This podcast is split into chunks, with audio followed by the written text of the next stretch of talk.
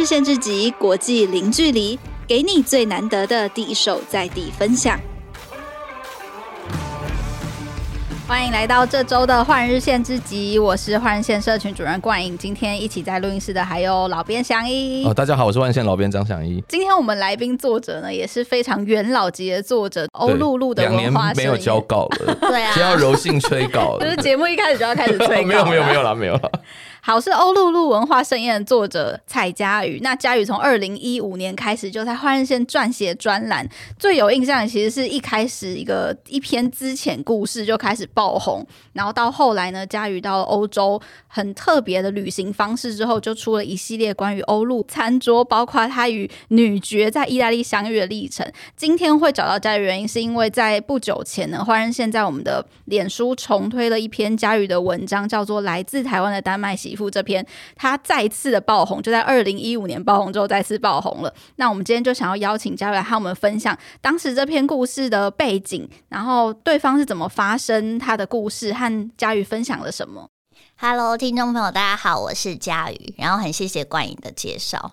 然后来自台湾的丹麦媳妇，靓丽背后的洋葱露，我真的没有想过他会。引起这么多的瞩目，这么轰动，对，因为他其实并不是一个很光芒万丈，什么台湾人啊，嫁给一个有钱丹麦人，然后日子就过得很幸福这件事情。这种话通常在我们网站不会不会出现，不是，应该是说不会被。推爆，而是说被骂爆这样子，因为现在大家不太喜欢那种嫁入豪门啊，什么那种很 typical 的那种类型。对，所以你看，其实台湾社会，尤其是读者，他是非常进步的。这篇文章其实是在二零一五年刊出，可是它整体在描述的重点，其实在讲，如果你把丹麦想象成是一个世界上最幸福的国家，那幸福其实是去生活。可是问题是我们有没有想过在当地生存的问题？嗯，对，要先能生存才能生活哈。对，所以我觉得，尤其我觉得大家对丹麦的想象有很多元，比如说它的福利、它的薪资，然后它整个医疗制度的完整，还有丹麦的。是一个没有山脉的国家，你知道，嗯、所以大家觉得它这是一个平行化的社会，每一个人都可以公平的发生。可是丹麦的社会体制里面也有很多东西是让人隐忧的。嗯、那我觉得那个时候我非常非常的幸运，就是我其实，在出发欧洲的行程当中，我在丹麦做了一些停留。那那个时候我就想说，诶，透过台湾的关系，认识了一个当地的台湾人。那我们刚好艺名叫做心爱。就是我们就不讲本名了。那他其实，呃，在丹麦里面，我觉得最让我印象最深，他就说一句话，他说：“你可以很丹麦啊，即便就像他住在这边二十年，可是你永远都不是丹麦人。” OK，那很丹麦是什么意思？对，很丹麦是什么意思？嗯、我想，很丹麦这件事情，我们要讲一件事情，就是说，大部分人在想象丹麦的时候，其实很少去想到他的性别。也是丹麦是一个相对比较没有性别，甚至我们以台湾来讲叫做母系社会。是是，你想想看，我们台湾一个女孩子在一个非常严谨的、充满框架的环境长大。那我举例来说，听众朋友可以接受你的小孩子十岁、十一岁小女孩，然后她去跟邻居的男孩同居过夜吗？肯定不行啊！对，不要说 不要说台湾了，我觉得连美国都不行。就是被塞，对不对？对对，这丹麦可以啊，丹麦要，丹麦可以，而且丹麦是容许小朋友大概十十一岁，哎，我的小孩跟你的小孩，我们是男女生，然后我们可以一起去过夜，OK 的哦，去你家睡觉，两个人抱抱躺在床上，OK 哦。那为什么丹麦的人要这样做？因为他认为，如果我从小就可以让小朋友认识性别，甚至没有性别，那你是不是更懂得尊重两性？你是不是更早可以体会这个历程？OK，那旁边会有师长，那个 我们的节目叫换日限制级，对不对？但是这今天我现在有点害怕。我们现在我们现在是换日限制级以及幻想限制级。OK OK，这个这个我觉得我觉得非常有趣哈，所以家所以家长他会在旁边，比如说辅导或者是监护或者怎么样，还是不管就放任他们这样？因为我觉得我现在就知道。嗯报心爱的幕后故事。那当时他因为网络上文章大家都看得到嘛，嗯嗯，那心爱就说，你知道那种心情就是像你会找各种理由，哎、欸，要不要吃点心？吃水果？你要讲，你会讲妈妈妈妈送妈妈送水果进房间，这个小时候大家应该都经历过，经历过，或者是说，哎、欸，灯太亮是不是？妈妈瞧一下，了解了解，很担心。可是丹麦爸爸却觉得很自然啊，可是台湾的妈妈却完全没办法接受。嗯、对对。但是透过这样子的一个概念，你就可以感觉到丹在基本上。在文化上是完全不一样的。还有一点就是，当小朋友在跟他对话的时候，基本上它可以转换三到四个国家语言，因为在丹麦，你讲丹麦文，你讲英文，对，同时间他用妈妈的中文，他又可以来一个西班牙文，嗯、所以小孩子可以选择，他今天心情好就讲，跟你讲中文或英文，你听得懂；他心情不好就讲丹麦文。嗯嗯，对。那丹麦文跟丹麦的教育，其实，在你要融入一个丹麦社会是很重要。就像心爱这篇文章提到的，他们不认同你其他国家的学历。然后，当你面对医疗的时候，你去看病，你不会丹麦文，你听不懂。就算你英文好了，用英文跟你解释病情，你不觉得是一个很毛骨悚然的事吗？所以，其实我觉得心爱他自己所谓的很丹麦这件事情，不是说他有没有学历，他有没有财富，他到底丹麦文有多好，而是他整体的东方的价值观跟文化的包容度，他有没有办法融入丹麦这个社会？嗯，价值观上的是，然后他是否能够。在跟先生的沟通过程里面，不要迁就，不要迁就别人，然后真的可以放下传统父母亲所教育他怎么样当一个好媳妇啊，你就是爱看卡嘛，过年喜尊你要打理好一切啊。可是他到丹麦，他吓傻了，丹麦人根本不管过年，嗯，跨年并不是丹麦人的重要节日，最重要的节日是生日跟圣诞节，嗯，对。那传统的丹麦妇女当然也曾经经历过我们台湾女性走过的一部分，就是。圣诞节，然后搞得好累，前一个月、两个月就开始准备采买，然后你要各式的蜜饯、馅饼啊、饼干啊，然后还要把鹅里面塞苹果，在猪里面放 放樱桃，就是搞很多。可是现在年轻一辈的。呃，丹麦媳妇却不这么做了，他们会选择更轻松愉悦的方式，不想再把自己绑在厨房里，也不想要把自己在呃家庭的整个生态里面成为一个别人的羁绊，或者是只是不断付出的一个角色。哦，那在某种程度上算是一种解放了，可是他自己却不适应吗？理论上来说，如果说在台湾的女性相对比较受到束缚的话，那到到到了丹麦，不是应该会觉得哇？一切变得比较好一点。哦，这就爱讲，有时候人就是反而自己走不出来这样子。因为因为你知道有我在丹麦遇到最有趣，就是丹麦女生跟我说，嗯，你们台湾也很平等，你们台湾也很自由。对，当然当然，某种程度上。可是如果一个社会里面我们讲求平等的话，就没有谁替谁服务的道理啊。嗯嗯嗯。可是丹麦的台湾的女生到欧洲会很喜欢服务。哦，OK，觉得应该要做。对，你会很喜欢。嗯，帮忙拿杯子，帮忙倒水，帮忙倒茶。然后心爱面对他公婆，他公婆就这样看着他，不懂说，你就好好坐在这边，我们享受家庭的时光，好好聊聊天嘛。你为什么一直忙东忙西？嗯，某种程度上可能也是说难以融入这个文化，不对，不只是这方面的。对，在丹在丹麦，即使是婆婆，她不一定会帮你照顾小孩，他们会有自己的时光。嗯，在丹麦，婆婆不会要你倒茶倒水，那是那是大家各自的事情。嗯，可是她也不觉得，就是说。他需要额外的照顾你嘛？因为你你好好的独立生活是你自己的责任。对，而且在丹麦的呃，我们讲说婚姻关系里面没有什么，你们那个叫妯娌是不是？那个字怎么念？妯娌吧。啊，天哪！亏我自己还是作家。好，就是妯娌关系，他们没有竞争，不会有这种媳妇跟。什么老公妹妹竞争小姑的问题，oh, OK OK，因为丹麦的社会是习惯去分享，你会很讶异老公的呃妹妹反而更热心的跟你分享所有事情，把你当做自己的姐妹一样。对，那当时心爱花了多久时间才开始习惯这个丹麦生活？我觉得他的路程其实是很辛苦的，因为他嗯，他其实人生非常辉煌，就是他呃从很年轻的时候十几岁就冒险到世界各地，甚至到印度灵修五年。然后他后来又到了英国去念书，你可以想象那种在英国念名校，然后到丹麦，你说语文都派不上用场的感觉。结果他到了丹麦，却从一个摆地摊开始，摆了五年吧，然后经历十几年的时间，才成为一个服饰店品牌的老板娘。而且他在哥本哈根开了四间分店。对，他是一路历程慢慢走过来的。嗯嗯嗯。呃，说到教育，刚刚前面说到教育观，他怎么学习放手这件事情？因为他后来有小孩。嗯嗯，那他想必在这中间也也要经历一个价值观打架，他从来没有放手过啊，所以他后来跟老公就是商量说，我们可不可以在葡萄牙买一个房子嘛？然后他就是冬天的时候就就直接到葡萄牙，修一点距离。真的，我跟你讲，嗯、大家都想说丹麦很美，对不对？嗯、可是你住在那边不一样啊，你住在一年的时候，冬天的时候好冷哦，天马上就黑了。对，你不可能说在那边看着雪花过圣诞节就觉得丹麦是一个很美好的地方。丹麦当然美好，可是以这种亚热带人的体质，还是有一些心情上，你真的会稍微比较忧郁一点点。然后你也可能会想要出去散心，没有地方可以去。所以他最后其实是没有放手的。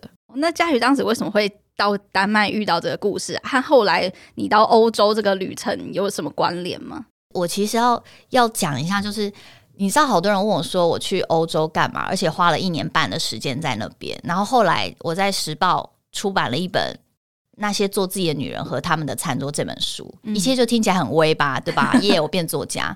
可是实际上，我在二零一五年是我人生在大概二十八、二十九这个年纪做到了。这个社会要看的一些标准，包括你可能有很好的工作，你有很好的月薪，然后突然间我就被资遣了，就是第一篇文章的故事。对，就是第一篇文章的故事，就是我我突然间被之前，然后那种感觉就是，其实被之前真的没什么大不了，可是那种被人家选择的感觉真的很不好。嗯，就是那种叫你进去办公室，然后突然间你那天早上还像以往一样上班。然后老板就告诉你，我们可能因为营运的关系，或者是我们可能在更高的阶层有做了一些决策，呃，有一些失误，所以有可能要请你离开。为什么？因为你坐的位置越高，你的薪水越占比越高，他们一定第一个砍最大尊的嘛。然后你说之前会不会有会不会有挫折感？会。可是那种更深刻的感觉就是，你前途一片光明啊！你二十八岁，就算你做到总经理，被之前又怎么样？你后面还有很长的人生啊！可是你前途一片光明，却找不到方向感，这才是那个时候最大的迷惘之一，那时候最大的痛苦之一。还有就是那个时候为什么会前往欧洲？我觉得之前这件事情也让我发现一件事情：第一个，我很不喜欢被别人做选择；第二个，我其实常年都在一个朝九晚五固定的忙碌状态。然后呢，我最大的快乐就是拿我赚来的钱拿去花掉，这就是快乐。嗯，很多人是这样子，报复性消费。对，你也不用太报复，可是你是每个月就是这样过日子，不然你还能干嘛？养牛吗？对不对？这年头连买只马都超贵的。哦，对。然后要进马场，好像要有一个有个门槛，对不对？对，进马场财力证明。因为我感觉到的是，在台湾大部分现在我们这世代，或者说三十世代的左右的人，他们大概是说，反正房子也买不起，就是。嗯不可能在市区买一个房子，然后可是生活品质又不想过太大，因为工作压力实在太大，太辛苦，所以就是说干脆我每个月就把钱都花在享受我自己的生活上。对，这样子蛮多，越来越多。其实我那个时候就是属于这样子的人，我也很 fancy 呀、啊，嗯、然后超级然后做美甲呀，日子过很好啊，进去好的酒吧这样子，就觉得自己的日子好像过到一个自己要的状态。嗯、可是你知道吗？人的快乐是有层次的。那个时候你会想要出国，想要去有点见识。你说逃避也好，你说什么呼吸空气也好，你说什么，我其实还蛮不喜欢一句话，说有一句话说什么，你跟自己和解，但是我连自己都不了解，我和解个什么？真的，我那时候心情就是这样。然后我发现我已经没有办法满足我最基础的快乐，就是 happy。我们讲这件事情，可是你更深层的快乐叫做 pleasure，我的 pleasure 在哪？我找不到。我在那一次的之前事件里面看到了我的团队，也因为我整个解散了。其实事实上，公司到后来就是整个都是结束的。我那时候心里突然间有一种状况，说：诶，我最在意的不是我失去的财富，诶，我最在意的是我跟这些同伴在一起的时候，我有没有办法让每一个人发挥他的影响力？有没有让每一个人，就是今天你做一件事情，是我希望你喜欢我蔡佳宇这个人，还是我真心希望每一个人快乐？那个 mindset 是完全不一样的，所以我后来选择去欧洲的时候，来自于我看到一幅画，大家一定知道，就是达文西的《The Last Supper》，就是最后的晚餐。那个晚餐描述着十二个男人在前面吃的很爽，然后后面玛利亚跟他太太在煮饭。对，可是他让我想起 想那就好巧呀。没有没有，我说十二个男人吃的很爽，很爽啊。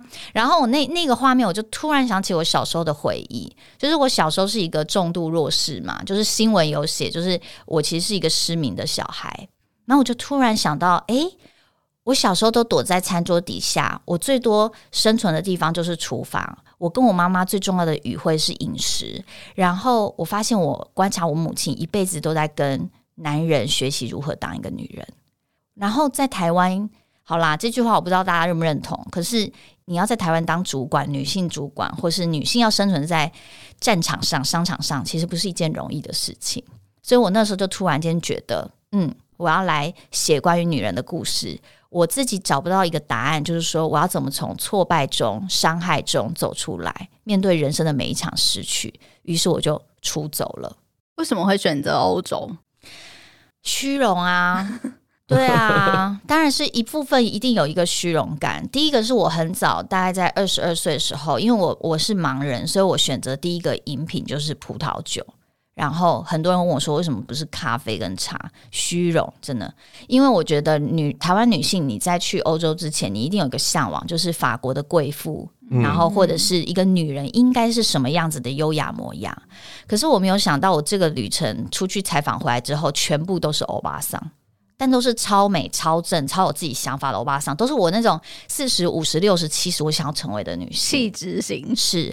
而且这趟过程里面最大的收获是我反而认同了我妈妈，我反而也认同了我自己。原来我我来自于一个相对于社会比较，我们如果有 hierarchy 的话是比较底层的家庭。我其实要接受我自己就是从土壤里来的，我不是搭天梯来的小孩子。对，所以我会选择欧洲。有一部分，我当然有我内心对于欧洲女性的幻想跟假想，但是也因此走过这趟旅程，我能够跟自己建立更真实的关系。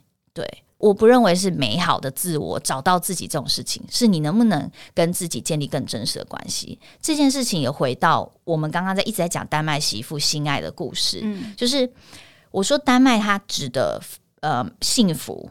真的不是社会福利、学历，然后教育这些东西，嗯，而是在一切稳定的社会的机制下，人们有没有办法被鼓励且发展良好的人际关系、多元的人际关系？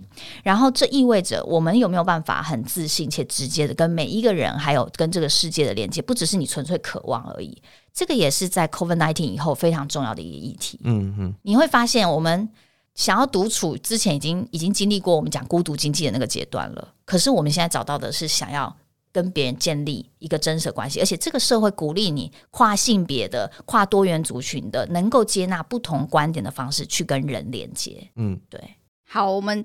在这边呢，先休息一下。前面讲到说佳宇到了丹麦，然后还有他遇到了很多特别的故事。那接下来下面一段呢，我们就要请佳宇分享他其实，在欧洲游历的过程中，跟一般大家常常听到的旅行啊，或者是环岛这些都不太一样。所以我们先休息一下，那下一节要请佳宇分享。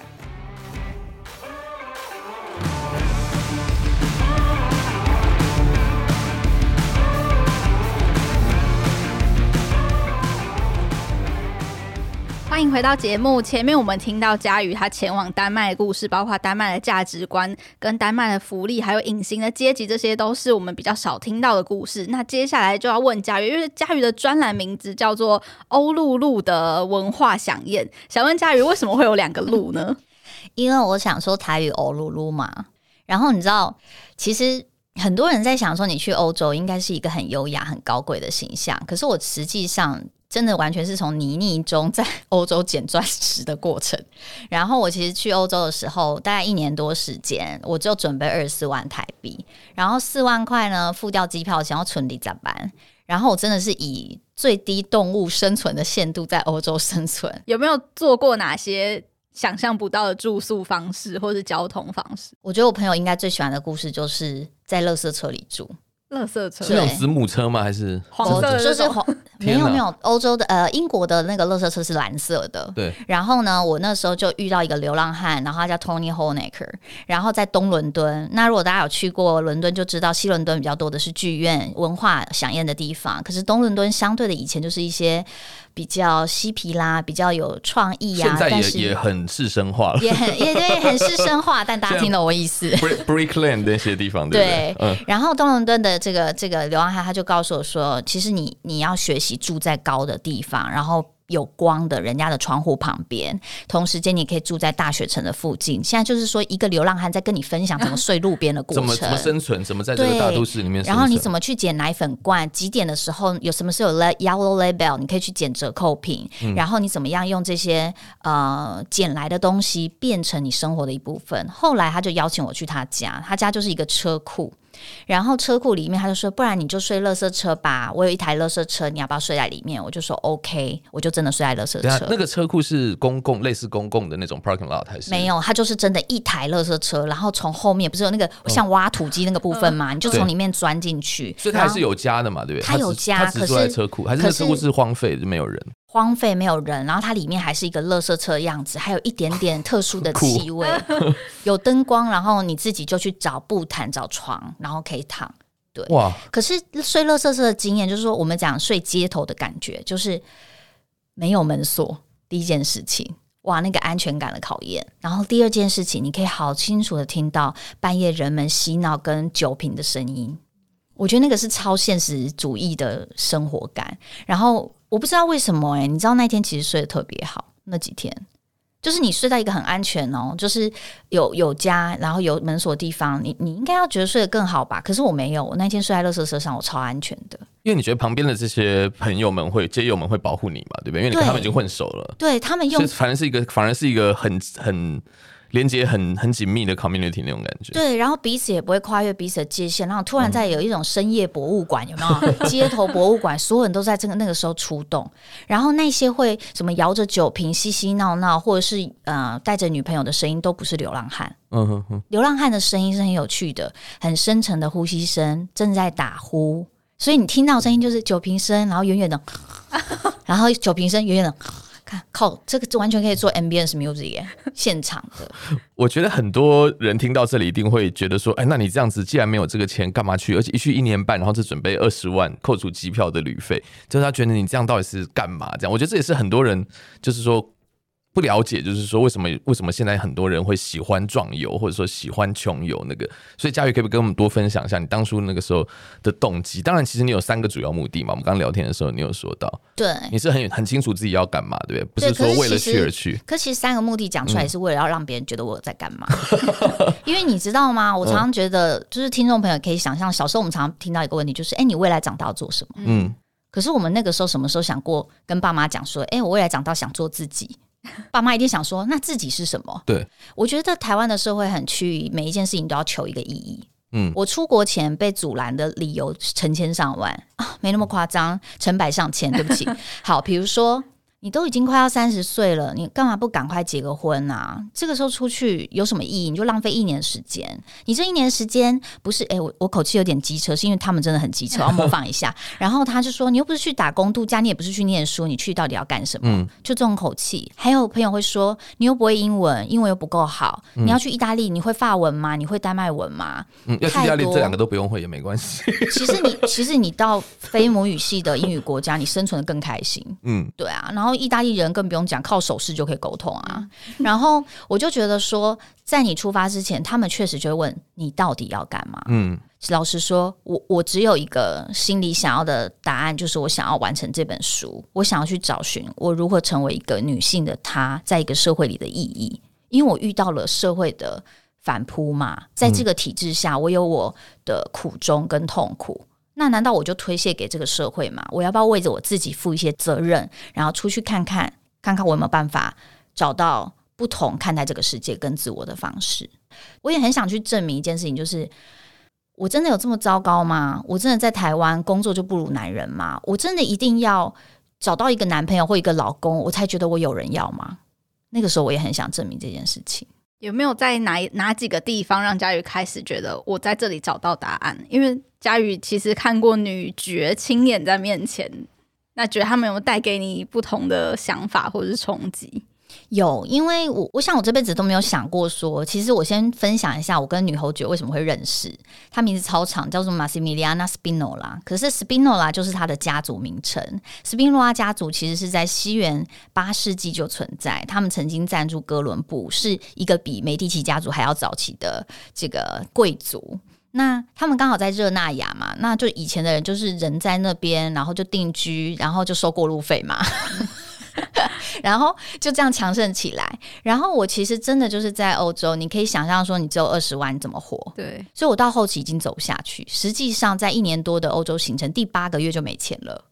第八个月没钱之后，我就写信到各个我能够想象的饮食机构啦、酒庄啦、房地产啦、Airbnb 啊，然后问说有没有人可以让我继续走下去。我要的不是钱，我要的是走下去。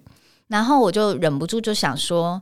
既然斯宾诺拉家族都赞助过哥伦布，那我是不是比较有机会被赞助？这样补充一下，对，佳瑜因为有多国的品酒执照，对不对？对，所以所以其实有些打工的机会，对不对？你到后来，对我就是稍微可能酒庄的打工机会会稍微多一点，以工换宿那种感觉？对，以可以以工换宿。嗯嗯、然后我就很，可是那个时候他们呃侯爵其实家里没有开放以工换宿，嗯，我就写信给他，我就不管嘛，我就觉得找 sponsor 你就是要找他曾经有赞助过旅行家，曾经。Care about 艺艺术人文这种领域的人，然后呢，我就我就寄信，然后他们就说：“那当然好啊，欢迎你来。”我跟你们说件事情哦，在台湾作家好像就是一个写手，在欧洲作家可是辉煌的嘞，是像诗人一样哦，就是你会被很神圣的对待。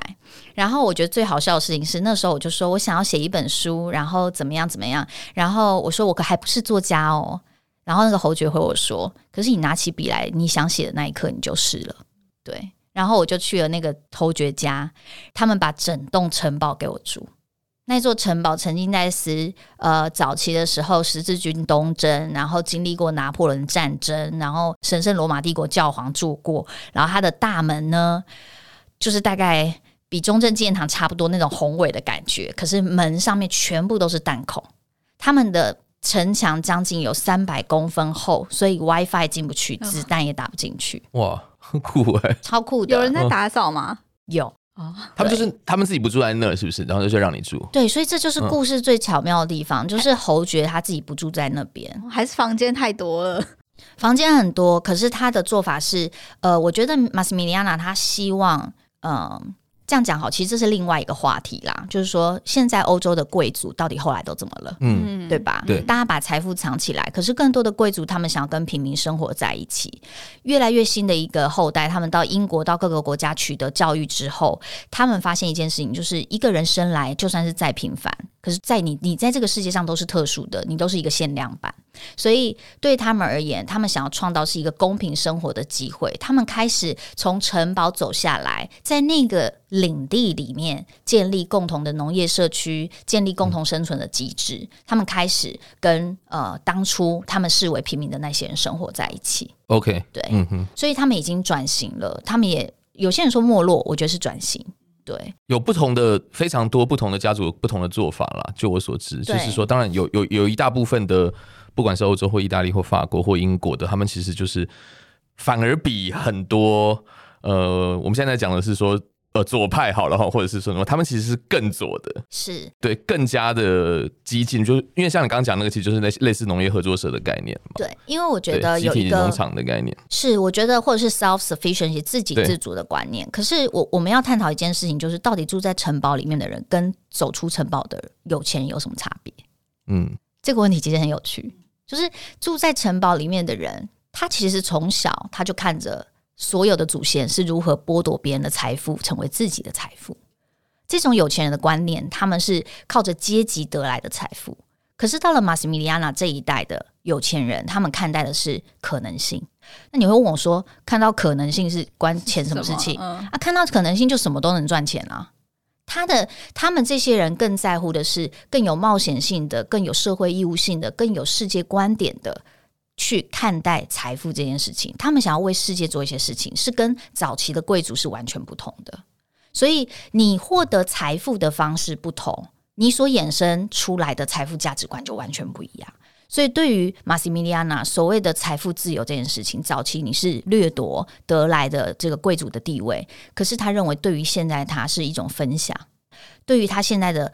他想要去证明，他跟他的父亲，他跟他的祖先不一样。他不是在掠夺别人的财富，继续壮大自己的能力。他想要做的财富是达到一个共好、跟共荣的境界。所以他把城堡分享出来，是他把城堡分享出来，然后在一个呃，如果你以经济为主要导向的时候，他当时地很大啦，所有的农业中都呃农业作物都会变成单一种植。他发现他的河已经再也不清澈。他再也没有看过小时候的羊跟兔子，所有旁边的樱桃树跟杏桃树全部都被铲平，全部种葡萄，这样子的一个农地的状况，到最后其实是越来越消耗的。所以他想要恢复那个荣光，那他唯一能做的事情，就是要跟曾经被祖先视为平民的农民们请教。这个时候，农民们已经不是农民喽，现在社会的农民都变生物学家，诶，所以他就培育了诶很多自己的农民或花农去学花艺，去学番茄，去学生物学，然后大家共同把曾经他祖先的领地恢复成以前的环境状态。说到城堡，家瑜有去过酒很多酒庄，对不对？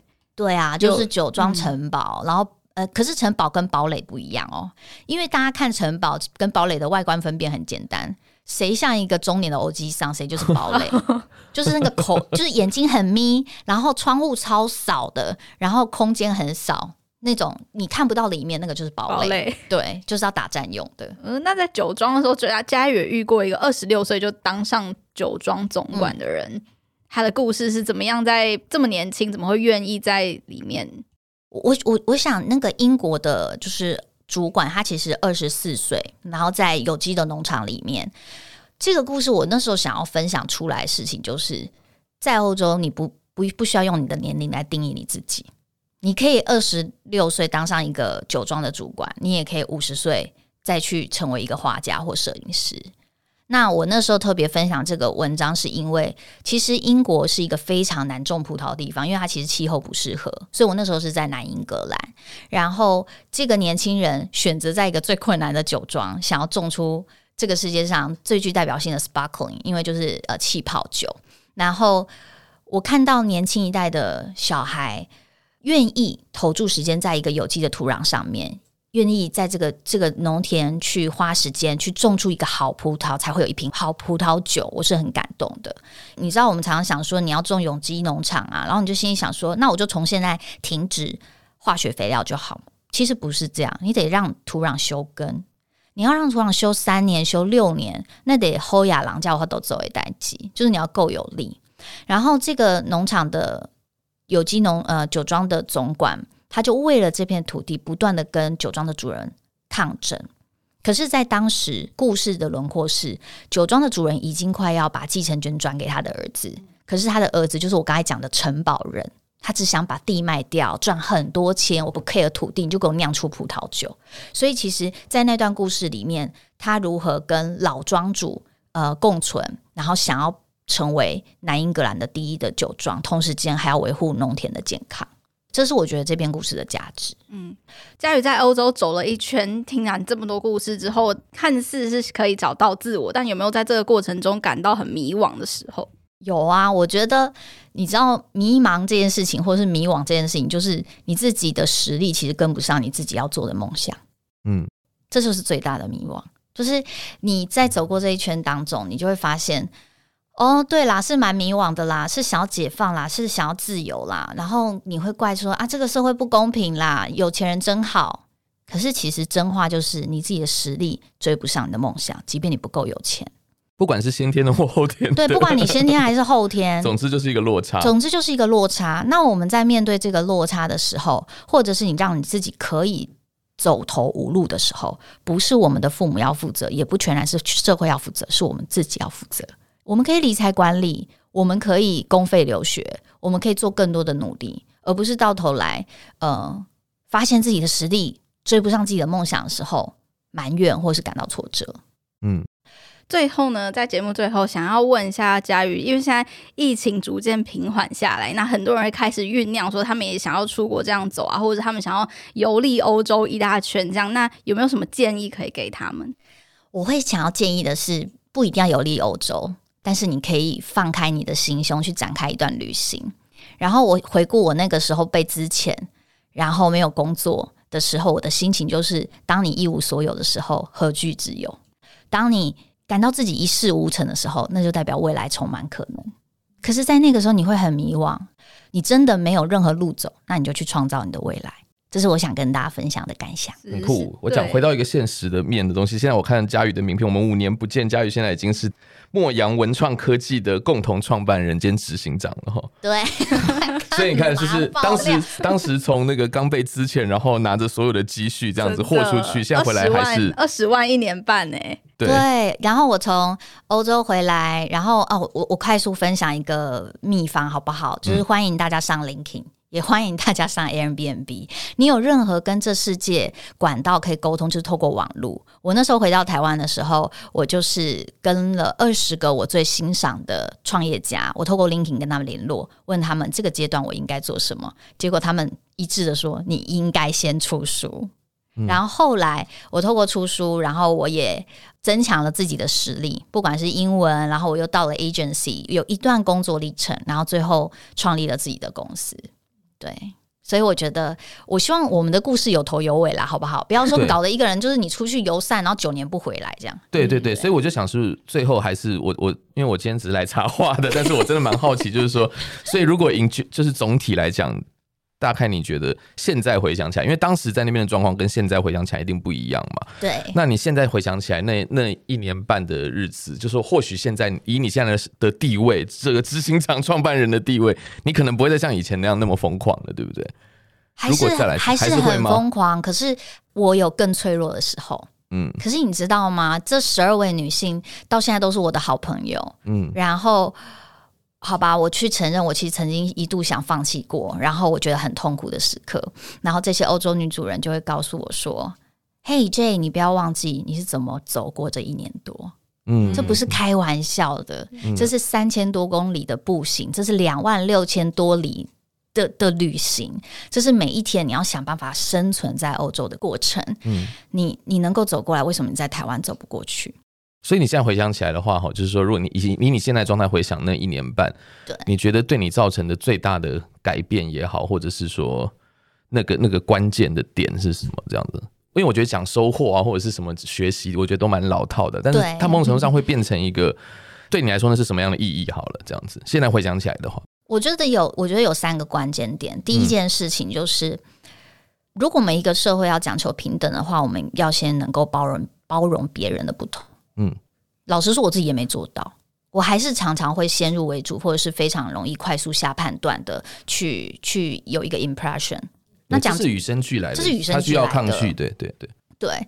然后第二件事情就是，我学会了请求帮助并不可耻。嗯，对。如果你觉得请求帮助很可耻的话，难道你有一天有那个能力，你帮助别人，他来请你帮助，你觉得他很可耻吗？嗯。所以我觉得请求帮助这件事情，我很鼓励。大家就是勇敢的去连接，勇敢的去请求帮助，不要把压力积积在自己身上。嗯哼，对，很多人是其实就是这样子离开这个世界的。我们要对身边人多一点关心。然后第三件事情，我觉得最大的改变我自己，就是我再也不是一个这么有攻击性或这么想要竞争的人。就是我在台湾长长大，我我念天龙国的国小跟国中。我永远都是被要求成绩要最好，嗯，能力要最强。我永远都是，就算谈恋爱，对方都会是我的对手，不会是我的 partner。对，到最后我在欧洲学习了如何跟自己达到一个平衡，然后我了解到自己原来我不是不够好，原来我就是可以保有我的脆弱，可以保有我的情绪，可以保有我的情感。然后我想送给大家一句话，就是也在欧洲这个行程，我终于明白一件事情，就是我每次都被。人家说 you are too sensitive，就是你好敏感，你太敏感。我经历欧洲回来知道，我才知道原来女性的敏感是高度的创意。我是 high sensitive，对，这个改变对我也差很多。好，我必须偷偷讲，我也谢谢我的合伙人，合伙人是一位男性。就是从我的书籍里面，你可以看到所有的照片开始转往男女生共同在厨房的画面。可是，在现实社会，五年后我回来台湾，台湾的男女的不平等的情况也开始趋于好转。我很敬佩合伙人跟这些同伴，现在相处的人都可以接受女孩子有自己独立工作发挥的空间。嗯，谢谢佳瑜今天的分享，从她的旅程，然后到这种一年半后，然后回到台湾这些反思，都给大家很多不同的观点和收获。那我们如果有对佳宇有兴趣的话呢，欢迎关注他的专栏。如果有问题想要问佳宇的话呢，也欢迎透过作者通信来和我们询问我们会帮忙把问题转给佳瑜，那我们就下礼拜再次空中再见，谢谢大家，谢谢大家。